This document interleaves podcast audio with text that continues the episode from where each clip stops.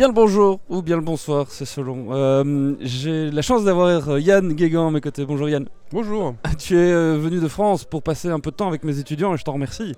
Euh, tu es arrivé hier matin, jeudi euh, 12 mars, on est le 13 là, et voilà, j'avais envie de pouvoir bah, parler un peu avec toi, discuter juste un tout petit peu de ce que tu fais, du Mhm. parcours que tu as et de bah, la vision que tu as un peu aussi de ce que tu as pu faire avec, euh, avec les étudiants là qui travaillent sur des, un peu des nouvelles manières aussi de monter des projets. Oui. Toi-même, tu es en mode projet, tu es en mode entrepreneurial depuis que tu as quitté rue 89, entre Oui. autres.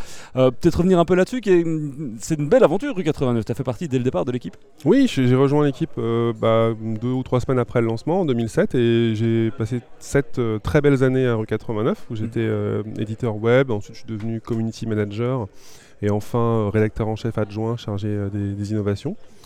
Mais c'est vrai qu'au courant 2014, j'ai eu envie un peu de changer d'air et de, de tester des nouvelles choses. Et, euh, et c'est là que j'ai lancé dans mon labo ma nouvelle entreprise.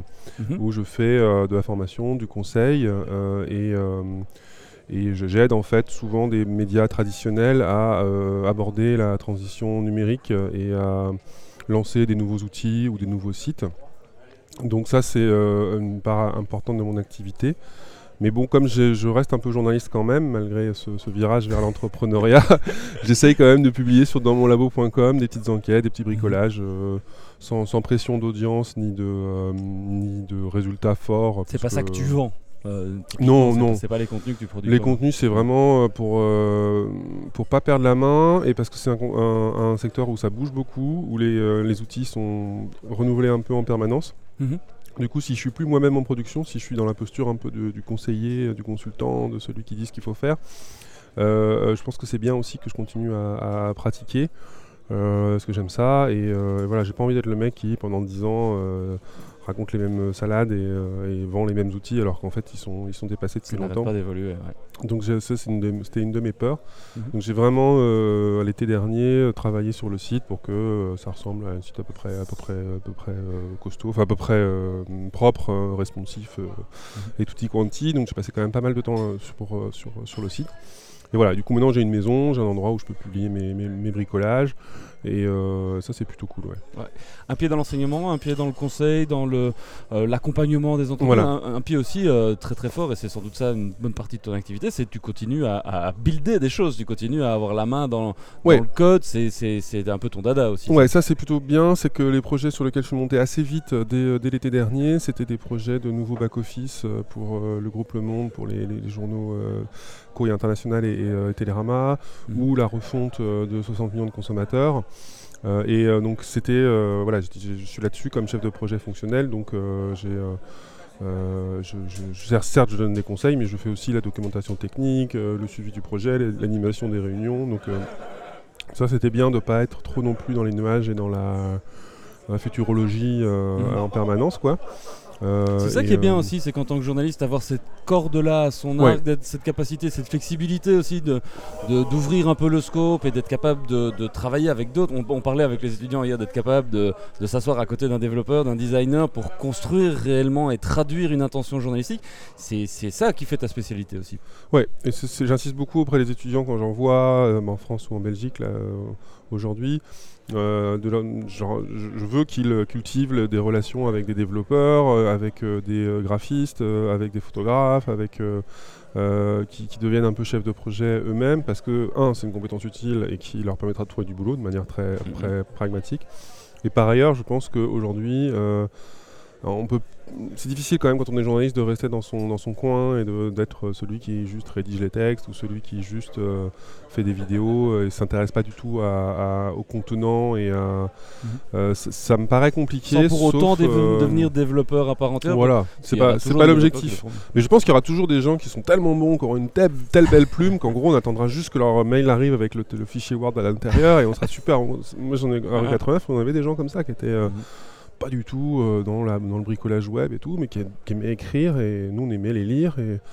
Et, pareil, il y a des gens qui sont passionnés de photos, passionnés de vidéos, euh, passionnés de radio, qui vont continuer à faire leur, leur métier sans vraiment s'intéresser à ce qu'il y a autour et à ce qui contient leur truc. Mais si vous êtes juste un peu moins talentueux que ces gens-là, ce qui est quand même le cas de, mon cas et le cas de beaucoup de gens, je pense que c'est pas mal de s'intéresser à toutes ces problématiques du code euh, au graphisme en passant et puis par rester curieux pour un journaliste, c'est quand même pas, une, pas un défaut. Quoi. Moi, je vois ça vraiment euh, ouais, comme des, des, super pouvoirs. Quoi. Mhm. Euh, par rapport à la, presse que j'ai connue moi avant l'arrivée de Rue 89 et des, des sites comme ça, on, on, était quand même beaucoup plus bridé dans le sens où on avait des, des process qui étaient assez établis, rodés depuis des années donc on, intervenait à une étape de la chaîne où soit on faisait le texte, soit on le mettait en page, soit on travaillait sur le titre euh, et la titraille. Mhm. Mais c'était assez rare qu'on ait euh, comme ça la liberté de travailler sur un produit euh, de A à Z parce que bah, voilà, la distribution du travail, le découpage du travail faisait que. Donc pour moi, c'est juste génial d'avoir accès à tout ça et en plus de mhm. pouvoir me publier directement et que les gens le lisent sans que sans passer par 14 étapes de validation, de rédacteur en chef, de machin. Et avec le côté business en euh, plus sur le côté, parce que maintenant tu prends conscience quand tu es, es, entrepreneur que si tu te lèves pas le matin, il n'y a rien qui tombe fin du mois. C'est aussi cette dimension-là qui est assez nouvelle en tant que journaliste, c'est d'être entrepreneur d'abord de sa propre carrière, parce que tu es tout seul dans ta boîte pour l'instant. Ça va peut-être changer. Mais, c'est d'abord réussir soi-même à s'en sortir. Ouais, ça c'est euh, aussi euh, un sentiment que j'ai découvert et que moi je trouve très agréable, c'est de se dire euh, voilà, je suis responsable de moi-même. Je peux pas mmh. râler parce que soit je suis patron et je trouve que mes employés sont nuls et je râle sur mes employés, ou soit je suis employé et je trouve que mon patron est con et je râle sur mon patron. Là, je suis à la fois les deux. Donc des fois, je, voilà, j'ai comme tous les freelances, j'ai des boulots qui sont un peu chiants ou, ou je dis bon est-ce que j'ai bien fait d'accepter cette mission parce qu'elle est peu rémunérée ou au contraire elle, est bien rémunérée mais enfin elle m'emmerde un peu mhm. ça ça m'arrive mais finalement je suis responsable de, de, ce, choix d'avoir pris cette d'avoir accepté ce contrat et de ne pas avoir fait autre chose donc euh, après le, grand luxe que j'ai c'est que je peux déjà refuser certaines choses je suis pas euh, mhm. voilà comme euh, souvent les freelances quand même les premiers mois ou les premières années sont un peu un peu rudes et on prend ce qu'on peut et moi je suis dans une position plus, euh, plus confortable. D'accord. Qu'est-ce que tu retiens des projets euh, que tu as pu voir passer avec les étudiants? Là, ça fait 24 heures que tu, que tu les accompagnes un peu, que tu les challenges sur leurs projets. Qu'est-ce que tu retiens euh? Alors, j'aime beaucoup la démarche que tu as, que as initiée et le fait de les faire travailler comme ça sur, avec la production et l'appel à fond, l'appel à crowdfunding sur, sur KissKissBankBank. Je trouve que c'est une très très bonne méthode parce que ça les confronte plus vite au regard du public, même si le public euh, au départ ce sera sans, doute seulement euh, la famille et les amis, mais ça peut, ça peut s'élargir petit à petit dans leur, euh, dans leur projet. Donc ça c'est une, super démarche. Après c'est vrai que j'ai, y a, quand, on est, quand on est étudiant, on n'a pas encore forcément toujours l'inventivité ou la créativité. Ça, mhm. au début, on, est un peu dans des sujets, les sujets qu'ils ont, qu'ils ont proposés étaient souvent un peu des sujets que j'ai trouvé classiques. Mhm.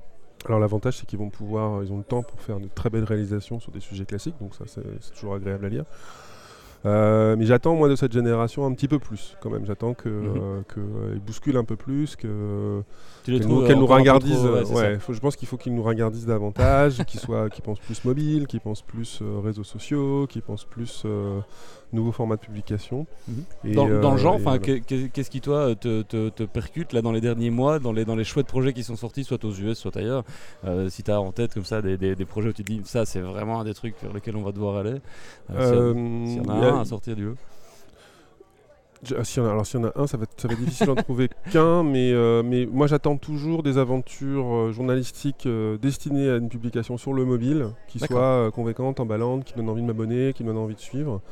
Je vois des, des, applis genre Yahoo, News Digest ou mhm. Circa ou des choses comme ça, où il y a des idées, effectivement c'est intéressant, mais aujourd'hui un projet journalistique qui apporterait autant que ce que Rue 89 a apporté 89 mhm. et d'autres, parce que après 89 très vite il y a eu beaucoup de, de pure players, mhm.